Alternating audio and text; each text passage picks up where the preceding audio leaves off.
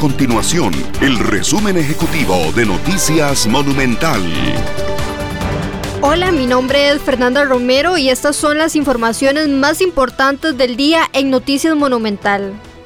El suero a base de anticuerpos de caballo que aplicó la Caja Costarricense de Seguro Social a 27 pacientes con COVID-19 fue exitoso. A esta conclusión llegó la institución y la Universidad de Costa Rica.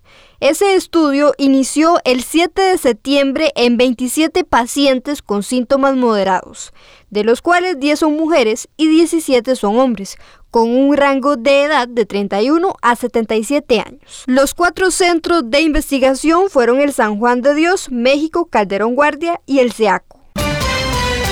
Los sindicatos del Instituto Costarricense de Electricidad y de la Asociación Nacional de Empleados Públicos anunciaron que apoyarán los bloqueos y las protestas en contra de nuevos impuestos que ya cumplen tres días en distintos sectores del país. La afectación a los conductores se mantiene en más de 30 sectores y los organizadores aseguran que los bloqueos continuarán de forma indefinida hasta que el presidente de la República, Carlos Alvarado, acepte dialogar con el movimiento de protesta.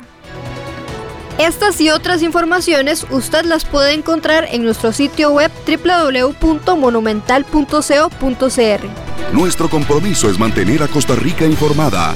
Esto fue el resumen ejecutivo de Noticias Monumental.